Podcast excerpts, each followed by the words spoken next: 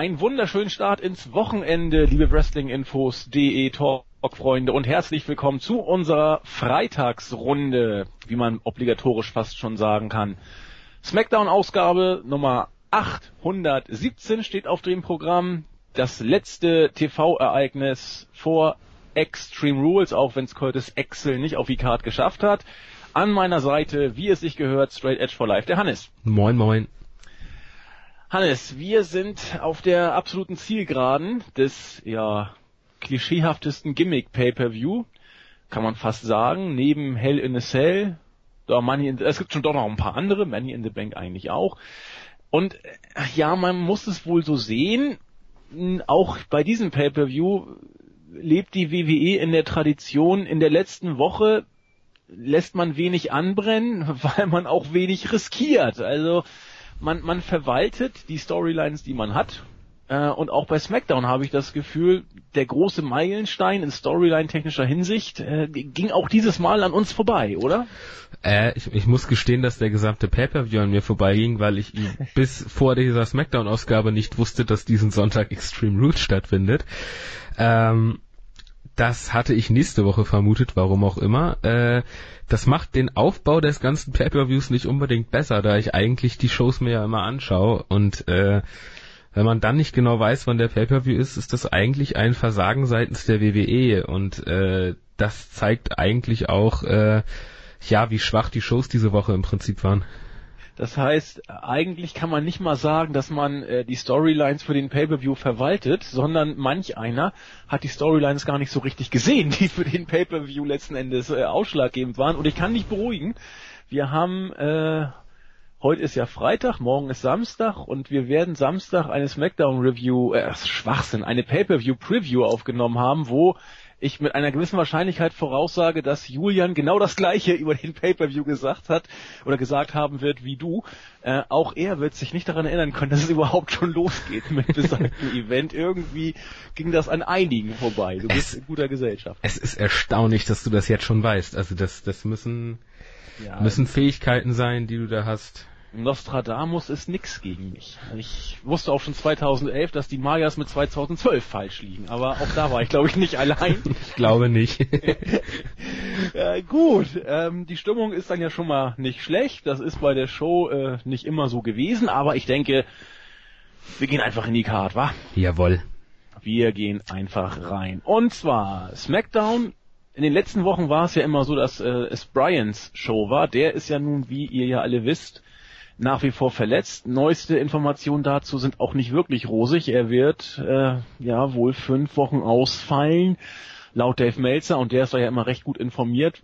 Option vielleicht sogar noch etwas länger. Das heißt Extreme Rules AD, Payback aller Voraussicht nach auch.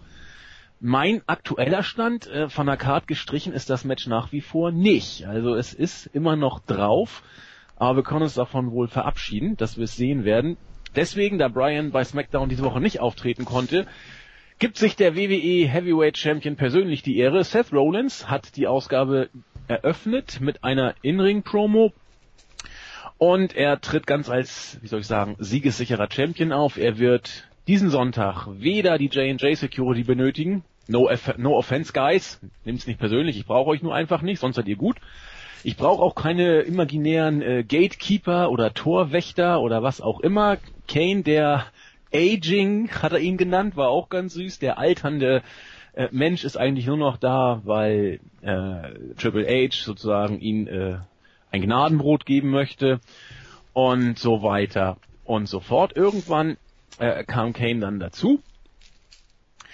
Und äh, wie ging es dann weiter? Kane, äh, er hat sich ein bisschen aufgeregt und hat gesagt, so pass mal auf, das siehst du alles ganz schön falsch. Hunter und Stephanie sind heute gar nicht da, deswegen verkörper ich persönlich die Authority.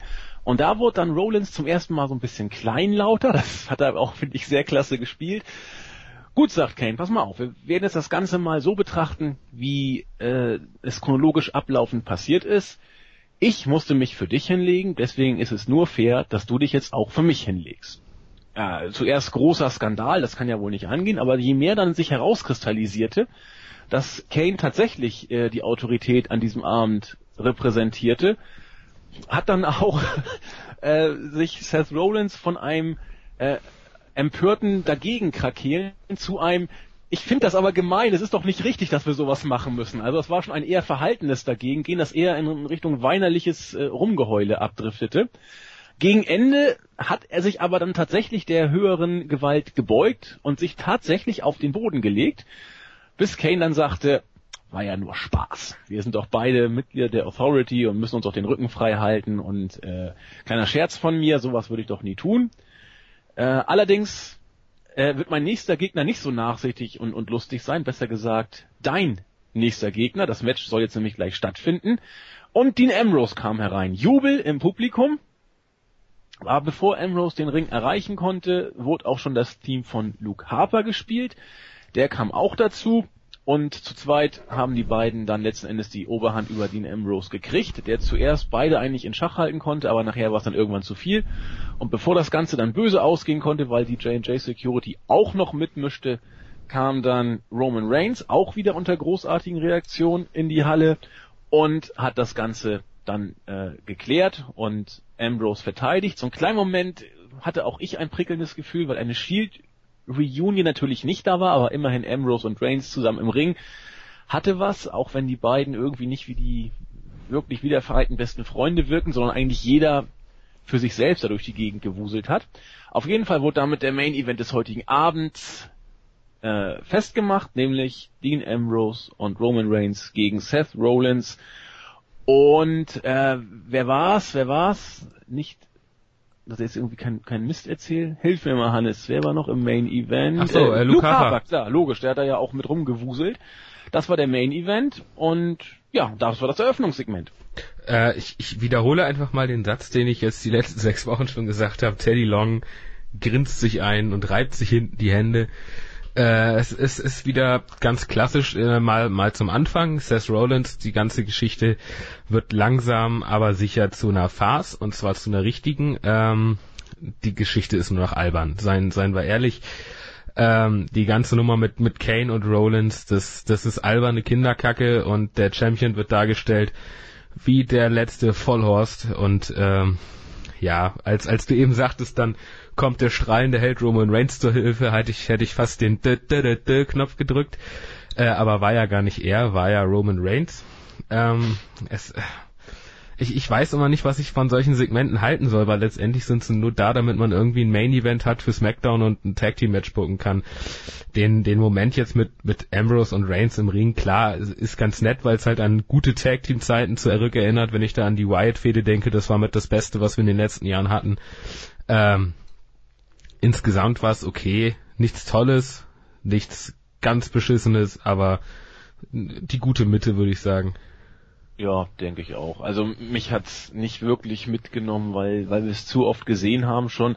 Aber dann muss man eben auch leben. Es ist jetzt im Moment die die Storyline äh, seit Jahren, die sich um die Authority dreht und es ist im Moment seit jetzt ein paar Wochen, naja eigentlich auch schon Monaten ähm, im Fokus nicht Randy Orton, der vorher ja so ein bisschen von der Authority immer äh, be behätschelt wurde bis zum Titelwechsel, sondern jetzt ist es eben Seth Rollins und in dieser Geek-Rolle wird er eben die nächsten Wochen aller Voraussicht nach auch weiter vor sich hin dümpeln. Wir haben es ja nun schon zur Genüge diskutiert, inwiefern das jetzt keine gute Darstellung für den Champion ist. Ich hoffe auf den Turn, der dann irgendwann mal kommt.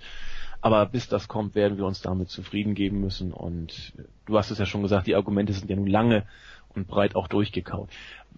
Vielleicht ein kleinen Tick interessanter, unsere wöchentliche Philosophiestunde über Roman Reigns. Ähm, Julian hat es angedeutet, bei, bei der Hausshow in Dortmund war der Bengel over wie Sau.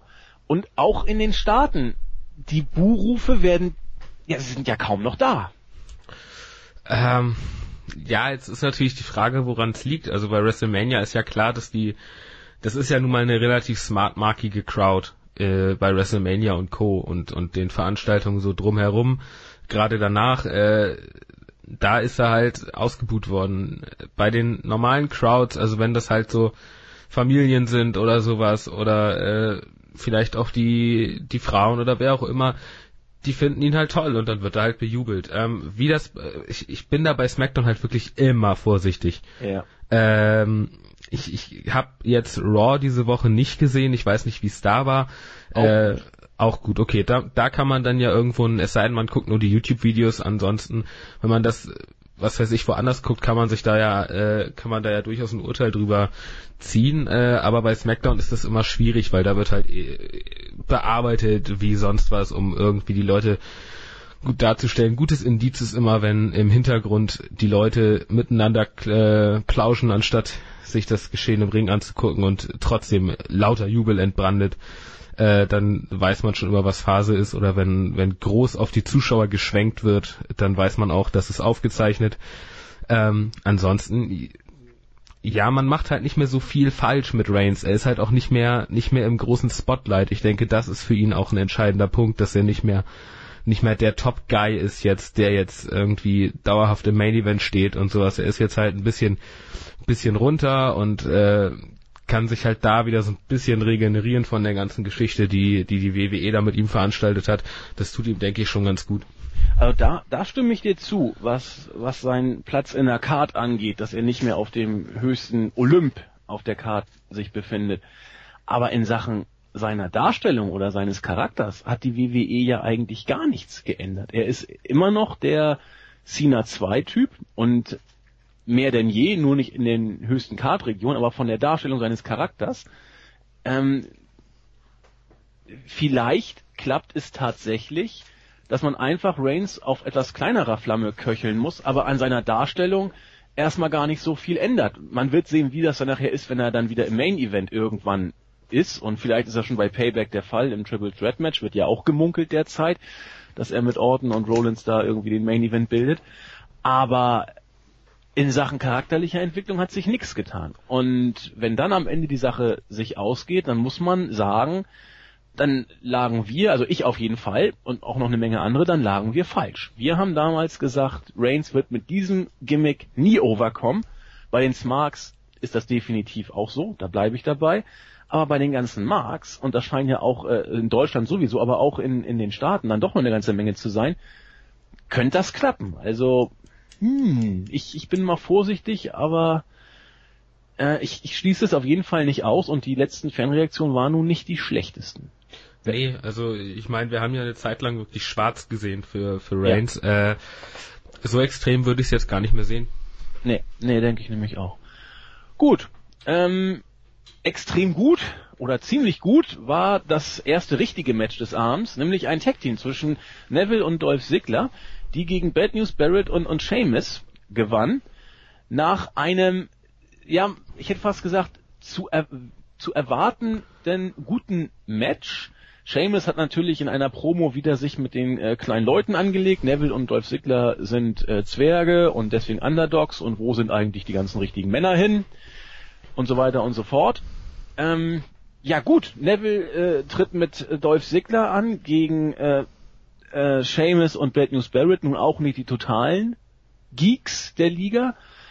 Das Match war klasse und ja, also solche Matches bei SmackDown finde ich eigentlich gut. Die kann man immer mal so bringen. Das passt doch. Ja, äh, Neville wurde natürlich, er durfte den Pin einstreichen und äh, das ist natürlich immer gut, nur ich äh, sehe ihn dann halt bei Raw schon wieder irgendwo auf dem Boden liegend und irgendwer tritt auf ihn ein. Ähm, die Hoffnung, dass Neville irgendwas in der WWE reißen wird im Main Roster, habe ich inzwischen völlig aufgegeben. Das, was da jetzt passiert, das sind Tropfen auf den heißen Stein. Ähm, man, das verstehe mich nicht falsch. Das Match war wirklich, war wirklich saustark. Also Neville hat wieder alles abfeuern dürfen, was, was ging. Dorf Ziggler hat das perfekt ergänzt und Barrett und Seamus haben da gut mitgespielt. Ähm, aber die, allein diese Geschichte von, von Seamus vor dem Match, das, es ist ja irgendwie sein neues Gimmick, aber sein neues Gimmick nervt mich ehrlich gesagt ein bisschen, weil das macht er jetzt ja jedes Mal und es ist immer das gleiche, ähnlich wie bei Wyatt. Äh, das, das brauche ich nicht mehr. Ja, wobei bei, bei der WWE müssen wir uns, glaube ich, dran gewöhnen, dass vieles immer das Gleiche ist. Also ja. Ich glaube, man, man hätte irgendwann auch den besten Worker da über, weil so oft wie die in der Woche teilweise ran müssen, das ist ja, das ist ja pervers. Und, und was die da auch immer für, für Shows abspielen müssen. Und es ist ja nur bekannt, dass die WWE ihren Workern nicht die kreativste aller Freiheiten lässt, wie das zum Beispiel bei anderen Promotionen der Fall ist da müssen wir, glaube ich, mit leben. Und ich glaube, wir werden auch damit leben müssen, dass die WWE eben ein bestimmtes Vorstellungsprofil eines Superstars hat, Gesundheit. Ah, Entschuldigung. Und da, da passt Neville eben einfach nicht rein. Und bei allen seinen wrestlerischen Fähigkeiten, Jens hat's mal gesagt und ich, ich, ich pflichte ihm da auch bei, er ist charismatisch, nicht auf dem Level eines Daniel Bryan und Daniel Bryan musste sich immer sagen lassen, dass er kein Charisma hat. Wo wird dann ein Adrian Neville charismatisch äh, anzusiedeln sein? Deswegen glaube ich einfach, dass das Neville von Anfang an nicht dazu prädestiniert war, die WWE aufzurollen, da der große Star zu sein. Man muss sich wohl, so blöd das klingt, einfach freuen, dass er im Main Roster ist, da eine gewisse Rolle spielt, seine regelmäßigen Auftritte hat, noch hat. Man muss ja froh sein, dass es noch so ist. Ich hoffe, es bleibt auch so. Ähm, vielleicht darf er mal irgendwie einen Midcard-Titel halten oder so. Vielleicht darf er irgendwann auch mal ein Number One Contender Match kriegen, um dann zu verlieren. Aber ganz vielleicht, das sehe ich nicht, darf er sogar mal einen Titel halten. Also den äh, Heavyweight Championship Titel. Aber auch das sehe ich ehrlich gesagt derzeit nicht. Aber er wird nie eine, eine prägende Rolle spielen, wie, wie ein Daniel Bryan das mal hatte, obwohl er nicht geliebt wurde von den Offiziellen ich glaube, da müssen wir uns bei Neville schlicht und einfach mit anfreunden und uns immer freuen, wenn wir ihn im Ring sehen, solange es noch da ist.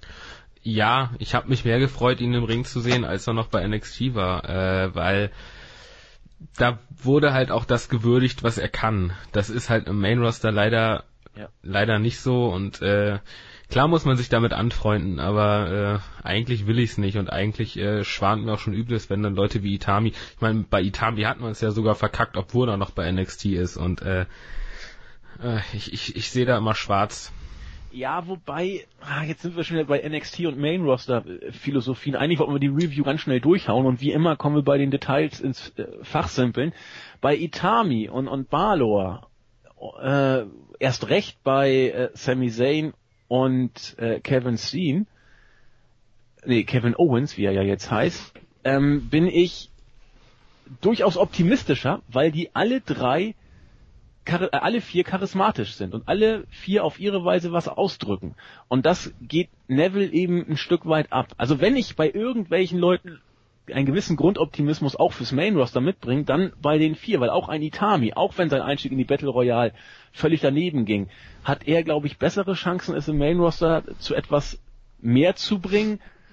Ob er den Durchbruch da wirklich schafft, das weiß ich jetzt auch nicht, weil Kenta kennt viele da nicht aus dem Main Roster, als, äh, als Neville. Und ich, wenn ich jetzt eine Prognose abgeben müsste, bei äh, Owens habe ich gar keine Bedenken, dass er im Main Roster eine große Rolle spielt. Bei Sane habe ich äh, ein gutes Gefühl, dass das was werden kann. Bei äh, Balor genau das gleiche. Und bei äh, Itami glaube ich auch, dass er noch brauchbare Chancen hat. Er hat von den vier genannten, glaube ich, die, am wenigsten Chancen, da was zu reißen. Aber alle vier, glaube ich, mehr als, als Neville.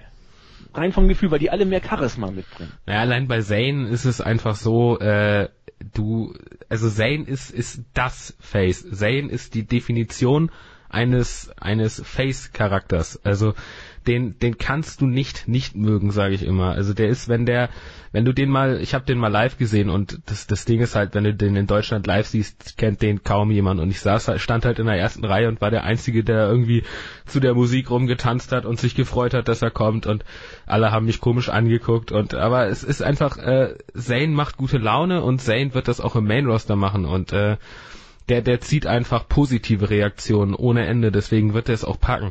Bei Owens ist es klar, also Owens ist eine Maschine, der passt genau ins Bild, der ist einfach ein Zerstörer, der wird sich machen im, im Main Roster und äh, Balor wird dadurch, dass er bei, der hat einfach durch seine, allein durch seine Entrance immer mal wieder so ein, so ein Wiedererkennungswert und dadurch ist das bei ihm auch eine relativ klare Nummer, dass er da auf jeden Fall eine gute Rolle spielen wird. Bei Itami bin ich sehr skeptisch, also wirklich sehr, sehr skeptisch. Äh, und Neville, ja, haben wir ja gesagt, der, ja. der ist völlig chancenlos im Prinzip. Und deswegen ist die Rolle, die er jetzt spielt, jetzt werde ich gleich gesteinigt von allen Smarks, im Main-Roster das, was, was man erwarten durfte. So, so blöd das klingt. Also, auch wenn es nicht annähernd seinen wrestlerischen Fähigkeiten entsprechen mag. Ja, stimmt, klar. Lassen wir es vielleicht dabei bestehen. Äh, ich würde mich ja gerne kurz halten, was die Promo von Bray Wyatt angeht, weil er, weil er wieder so eine Angst-Promo gehalten hat, die, ja, die ich zur Kenntnis nehme. Ich, ich weiß nicht, ich weiß nicht, was ich von Wyatt halten soll. Er hat keine, keine Gegner, er hat keine Fehde, er hat irgend, er macht genau so wie nach WrestleMania weiter, hängt Storyline technisch in der Luft. Und wenn das jetzt mich halten soll, wer wohl sein nächster Gegner sein mag, ab und zu rätselt man ja. Nein, es gibt mir nicht viel. Ich habe da auch nichts mehr zu sagen. Also Wyatt hängt im Moment so sehr in der Luft wie kaum ein anderer und das wirkt so ein, so unfassbar albern so langsam und äh, da will ich gar nicht mehr so viele Worte zu verlieren. Bevor wir uns wiederholen, lassen wir das auch lieber sein. Wenig Worte möchte ich auch zum nächsten Diven-Match verlieren. Naomi hat gegen Natalia gewonnen. Auch allein das ist schon ein, äh, ein Ausrufezeichen.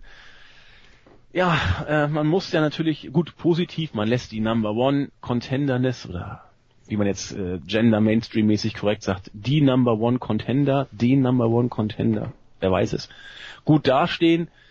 Aber da sieht man auch, dass da was nicht stimmt, wenn Yomi gegen Natalia gewinnt, sozusagen. Ja, Hannes, äh, ich gebe dir das Wort. Bescheidenes Match. Äh, Naomi ist einfach nur, ich, ich, ich raff das einfach nicht. Die wird halt so auf ihren, auf, auf ihr Hinterteil äh, reduziert, dass, dass es das echt schon nicht mehr feierlich ist. Ich meine, selbst beim Cover drückt sie, drückt sie es, drückt sie es der Gegnerin noch ins Gesicht und äh, äh, ja, was, was soll man groß dazu sagen? Natalia verliert gegen Naomi. Ähm, ja. ja. Genau. Ach ja, und weiter geht's. Die Primetime Players haben sich offensichtlich zur Mission gemacht, möglichst keine Matches zu bestreiten, dafür aber möglichst viele äh, interessante Videos zu drehen, in, der, in denen sie sich über die gesamte Tag Team Division lustig machen. Nun hat es auch die Tag Team Champions erreicht. Cesaro und Kit. Äh, ich habe in diesem Fall nicht so richtig verstanden, was an der Promo A lustig sein sollte, B, worauf sie hinauslief. Äh, Cesaro ist interessant, weil er Deutscher ist, obwohl er eigentlich Schweizer ist. Wurde dann auch noch richtig gestellt. Und äh, das Grillengezirpe kam. Hannes, da hast du vielleicht noch ein bisschen mehr zu sagen.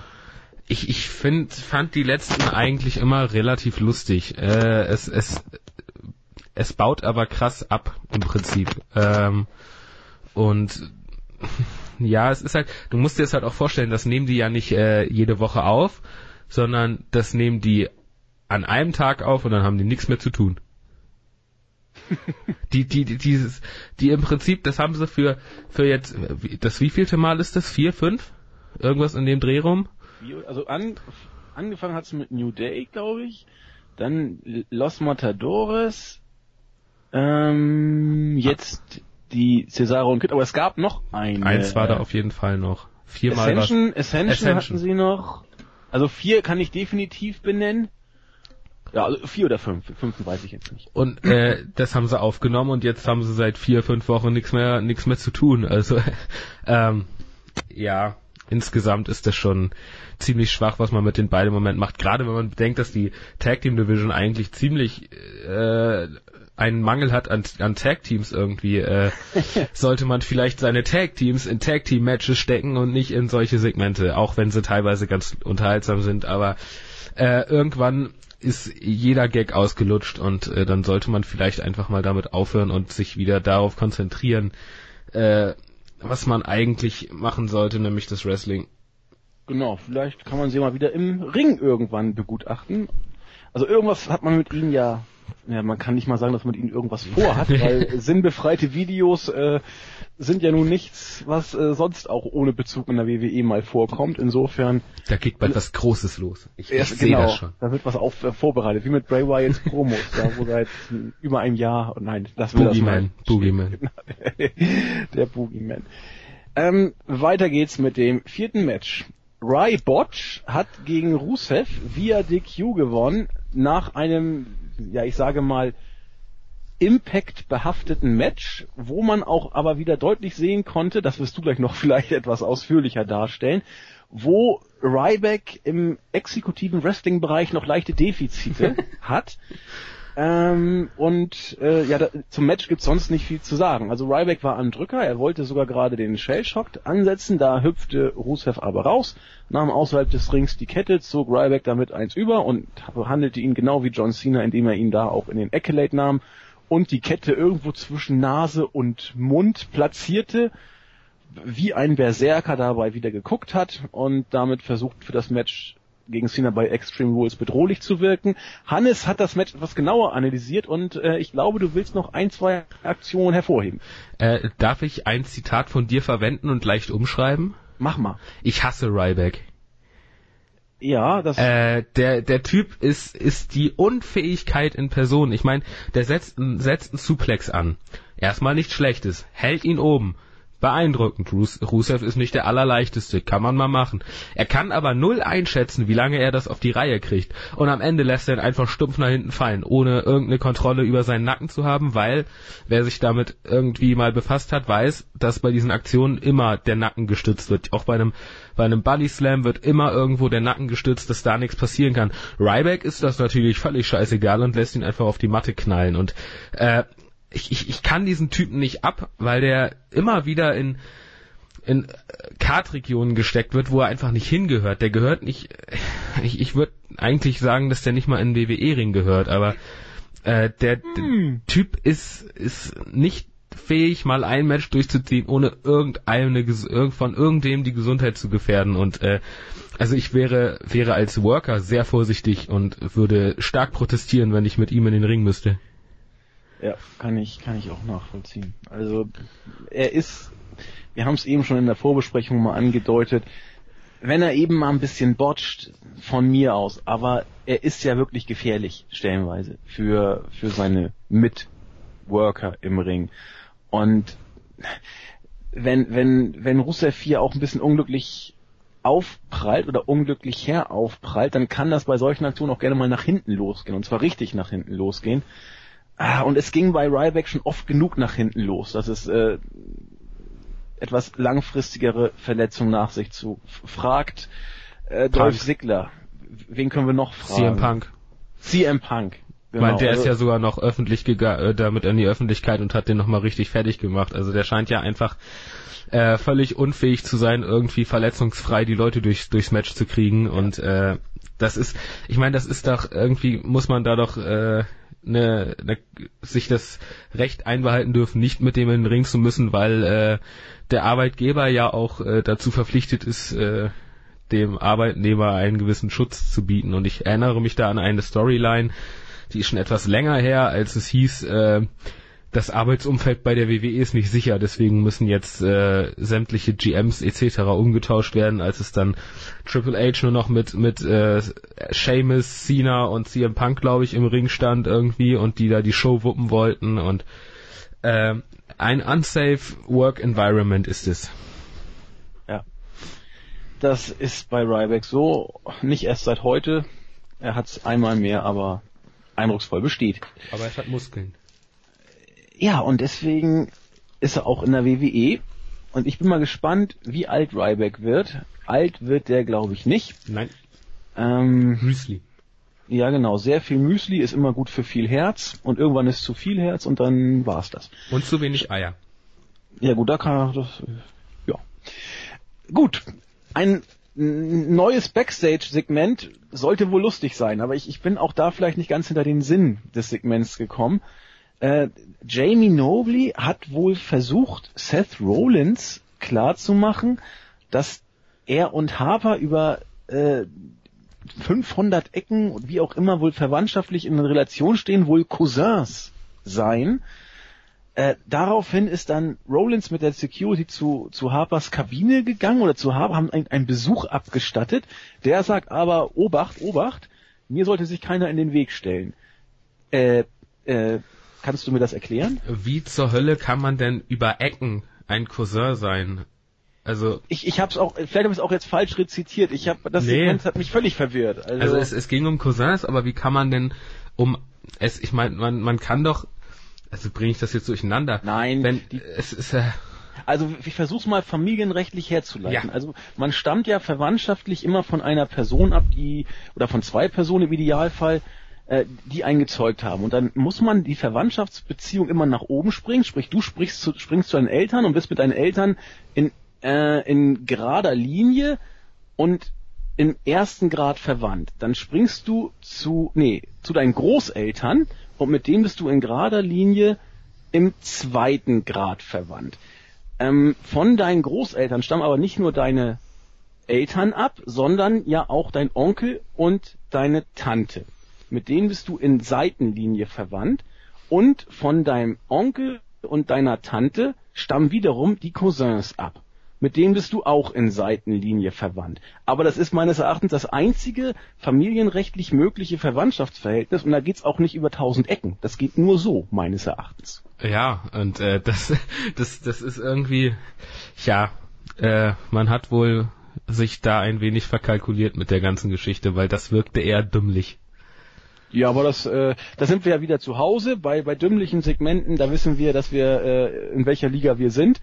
Und von daher, aber was wollte man uns erheitern oder wollte man uns irgendwas sagen? Weil ich war weder erheitert, noch habe ich mich irgendwie zu, zum Denken angeregt gefühlt. Ich war nur verwirrt. I was not amused too and I wasn't really thinking about it. Gut, dann sollten wir dem Ganzen auch nicht mehr Aufmerksamkeit schenken, als wir es gerade gemacht haben. Kommen wir lieber zu meinem neuen Lieblingstag-Team, oder wir haben heute schon mal zu meinem alten neuen Lieblingstag-Team. The New Day durften eine, eine Promo halten. Äh, alle drei kamen zu Wort und Tenor der Aussagen war, die Welt ist einfach zu negativ und überhaupt auch ziemlich scheiße, weil sie nicht und auch noch ziemlich dumm, weil man offensichtlich nicht einsieht, dass äh, The New Day eigentlich nur dazu da sind, die Welt zu verbessern und gute Laune mit ihrem Klatschen zu verbreiten. Ich glaube, das Motiv des Klatschens wurde von allen dreien aufgenommen und es gab dann nachher auch ein Massengeklatsche von den dreien, was völlig überraschend mit New Day Sucks Chance äh, quittiert wurde. Nein. Also die WWE schlachtet dieses äh, unfreiwillige, aufoktroyierte neue Gimmick jetzt aus. Es wird auch nicht mehr lange dauern, bis das äh, vorbei ist. Aber derzeit hat das äh, sehr gut geklappt. Die New Day Sucks Chance waren extrem groß. Danach gab es das Match zwischen Kofi Kingston und Cesaro. Auch hier Kofi Kingston gewann gegen Cesaro nach dem Trouble in Paradise. Äh, was ich schon wieder ziemlich daneben finde. Das Einzige, was mich freut, ist, dass es vielleicht ein Indiz dafür ist, dass The New Day am Sonntag wohl doch nicht gewinnen werden und Cesaro und Kitty Gürtel behalten, wobei das nicht unbedingt zwingt, dass jetzt die Konsequenz sein muss. Ähm, ja, abgelenkt war Cesaro ein Stück schon, weil er, glaube ich, so, ein- so, so einen Kick gegen Big E da angesetzt hat, der da draußen rumwuselte. Mhm. Aber letzten Endes muss man sagen, äh, das ist eine Aktion, die, die Cesaro selbst gesetzt hat. Also völlig unclean war das jetzt nicht. Nö, es war clean. Äh, Ja. Ich meine, Langston hat, äh, also Big E hat draußen ja äh, nur seinen eigenen Partner geschützt, der gar nicht im Match involviert war. Äh, das heißt, es hatte was, war völlig, völlig äh, abseits vom Match, was da passiert ist. Und Cesaro meinte wohl, es wäre eine gute Idee, sich da mal einzumischen. Also von daher war das ein cleaner Sieg und eine sehr dumme Darstellung von Cesaro. Ja. Nehmen wir das mal zur Kenntnis. Kofi Kingston besiegt Cesaro clean. Äh, ja gut, ansonsten Hintergrund war natürlich hier auch der heldenhafte Aufbau des Extreme Rules Pay-Per-View. Tag Team Championship Match, wie wir alle wissen, New Day gegen Cesaro und Kid. In der Pre-Show, muss ich mir vorstellen, wir haben, wenn Daniel Bryan nicht verletzt ist, sieben Matches auf der Card und trotzdem schaffen es die Tag Teams, äh, Tag Team Champions nur in die Pre-Show. Muss man sich Ja, mal auf der Zunge vielleicht- zergehen lassen. Vielleicht ändert sich's ja noch, wenn Brian tatsächlich ausfallen sollte, aber ich glaube, da wird man eher nochmal so ein dämliches Segment irgendwie reinbauen, statt äh, die Tag Team Champions mit in auf die Main Card zu nehmen. Das denke ich auch. Also irgendwas wird passieren. Backstage-Segmente ohne Ende. Vielleicht wird Bray Wyatt irgendwie noch eine irgendeine Promo halten, dass er da irgendwie wieder ein Segment kriegt on, on air oder, oder im Ring. Irgendein Krimskrams wird da bestimmt noch kommen. Weil, also sechs Matches für die Main Show, das ist echt mau. Also da, da muss man wirklich viel ausschlachten. Yo! Und dann war auch schon Main Event Zeit. Roman Reigns und Dean Ambrose haben gegen Seth Rollins und Luke Harper gewonnen nach einem Spear von Reigns an Rollins. An Rollins. Kane war natürlich während des Matches am Ring. Äh, über die Darstellung des Champions haben wir viel geredet. Wenn man das alles mal rauslässt, stand am Ende ein schönes Tag Team Match. Ja, das, das Match, Match war gut. Äh, ich meine, es waren vier, sagen wir mal, drei sehr gute Worker und, und äh, mit Roman Reigns auch einer, der jetzt nicht der, der allerdusseligste ist im Ring und ja. ähm, also gerade Ambrose und Luke Harper äh, haben eine ja, die haben einfach eine Ringchemie, das ist unfassbar. Ähm, die die wissen genau, was der andere macht und das schon vorher und das ist unfassbar wichtig bei solchen Sachen und äh, Seth Rollins ist, muss man glaube ich nicht drüber reden, was der im Ring auf dem Kasten hat, auch wenn man ihm jetzt den Curbstomp weggenommen hat, aber äh, hm, naja, äh, das ja. ist ja eine andere Geschichte. Ähm, insgesamt war es ein, war es ein starkes Match und äh, ein guter Abschluss fürs, fürs SmackDown. Ja, denke ich auch. Und in diesem Sinne, glaube ich, müssen wir die heutige Ausgabe gegen Ende auch gar nicht groß weiter äh, künstlich aufblähen, weil ich weiß, äh, du und Bovi, ich, ich habe auch hier hellseherische Fähigkeiten. Ihr müsst ja zwei äh, NXT-Shows gleich noch reviewen und das werdet bestimmt ihr nicht wirklich deutlich unter einer Stunde schaffen. Ergo müssen wir uns hier heute etwas kürzer halten. Ähm, wir haben auch am Anfang, glaube ich, schon das Fazit so ein bisschen vorweggenommen. Es war eine Smackdown-Ausgabe, die die bisherigen Storylines verwaltet hat. Es ist nichts, aber auch gar nichts Neues passiert. Man musste sich noch über den Pay-per-View retten. Die Matches waren stellenweise wie immer in den letzten Wochen, äh, teilweise richtig gut. Wir haben zwei wirklich gute Tag-Team-Matches gesehen und der Rest, ja gut, war eben da. Bei SmackDown muss man jetzt nicht viel mehr erwarten. Äh, dein Schlusswort, Hannes? Ähm, ja, im Prinzip kann ich da nicht mehr ganz so viel äh, dazu sagen. Also insgesamt auf einer Skala von, von 0 bis 10 wäre es vielleicht eine 6 oder sowas insgesamt. Äh, die zwei Tag Team Matches waren saustark, aber der Rest war halt echt eher mau und äh, deswegen, ich denke mal, sechs Punkte, da kommen sie, kommt man schon gut mit weg insgesamt und äh, es, es war wieder eine Show, die man sich angucken kann und äh, von daher ist es bei SmackDown im Moment eh das höchste der Gefühle und von daher passt es schon. Ja, ich, ich komme nur auf fünf, weil zwei Top Tag Team Matches äh, rechtfertigen klar, man kann, man kann sie gucken, aber es war jetzt auch nichts, was Außergewöhnliches war. Und Storyline-mäßig war es einfach, war es einfach nichts mehr. Und äh, ich wäre auch nicht böse gewesen, diese Show verpasst zu haben. Total schlecht war sie auch nicht, deswegen kommen wir hier auf eine glatte 5. Und würde sagen, habt Freude beim Pay-per-View, wenn ihr ihn euch anguckt, hört rein. Äh, morgen kommt unsere Pay-per-View Preview mit Jens, Julian und mir. Sonntag kommt der Roundtable und Montag irgendwann auch unsere Review. In diesem Sinne sagen, ach nee, Hannes, du hast doch noch was. wenn ich das jetzt, wenn ich das jetzt wieder vergesse, bringt der Kerl mich um, beziehungsweise ich darf äh, nur noch Matches verlieren bei JME ist Running Wild, Maniac Zeug und das, das will ich ja nicht. Ich will ja, will da ja weiter erfolgreich sein. Ähm, der Rated Straight Line ist, Gott, Zunge. Rated Straight Live 92 äh, hatte eine Userfrage. Äh, hatte eigentlich zwei, wir nehmen jetzt aber nur eine dran.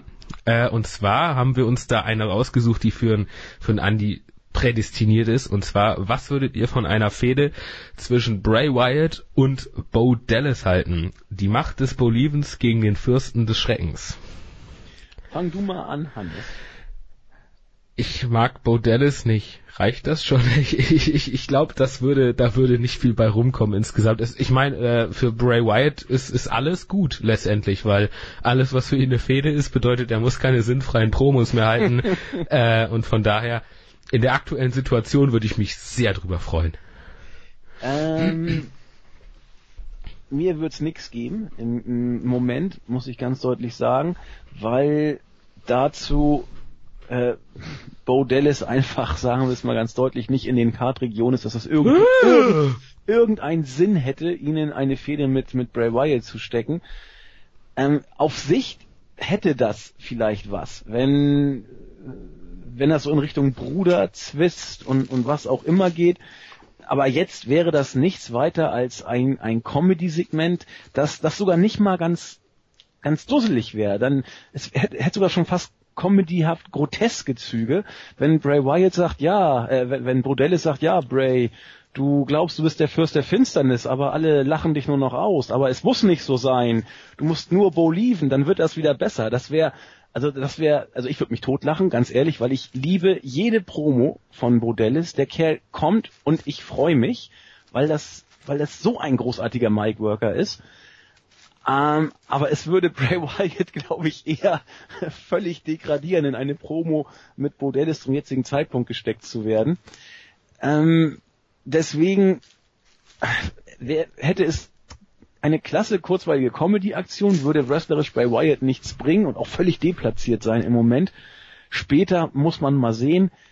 Aber, aber im Moment haben die beiden Charaktere ja noch weniger als Feuer und Wasser gemein. Und daher glaube ich, dass sie im Moment nicht wirklich was bringen würde. Aber ich, ich kann mich auch nicht ganz frei von dem Gedanken machen, dass es, dass es irgendwas hätte. Ja.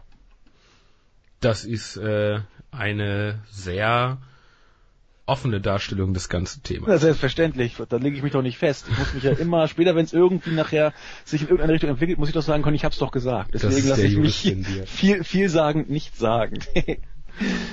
ja, ach ja, ich wollte auch noch Straight, Rated Straight Life 92 hat mich gebeten, äh, er hat jetzt bei dieser Jens Mania Running Wild Geschichte also das, das läuft so, dass er sich da selbst eigene Raw-Shows oder so zusammenschreibt und die äh, Charaktere teilweise kreiert und die gegen WWE-Stars antreten lässt. Die Matches finden auf PlayStation 4 statt. Ich weiß nicht, ob er die Charaktere selber lenkt. Teilweise sieht es so aus. Es sieht nicht so aus, als ob er die irgendwie random von Computer gegen Computer antreten lässt. Aber da gibt es wohl irgendwie jetzt ein Gewinnspiel. Und der Gewinner, die, die, die ersten drei oder die besten drei oder die drei Gewinner, wie auch immer die ermittelt werden, bekommen einen eigenen Charakter in diesem äh, Jens Mania is Running White und ihr könnt dann gegen solche illustren Größen wie äh, Brock Lesnar, John Cena antreten oder auch gegen JME oder Straight Edge for Life, der hat auch einen eigenen Charakter. Also äh, seid mit dabei. Ihr müsst nur, ich weiß nicht wie viel, neun oder zehn Fragen beantworten, die irgendwo im Board sind. Wenn ihr Lust habt, guckt rein. Wenn nicht, lasst es bleiben. In jedem Fall wünschen wir euch ein sonniges Wochenende. Hier im sonnigen Norden haben wir noch ein bisschen Sonne und deswegen werde ich mich jetzt auch in selbigen Sonnenschein begeben. Im Süden auch. Siehste wohl, haben wir überall gutes Wetter. Hannes und ich sagen Danke, wünschen euch viel Spaß jetzt bei NXT und danach bei Lucha. Tschüss. Tschüss.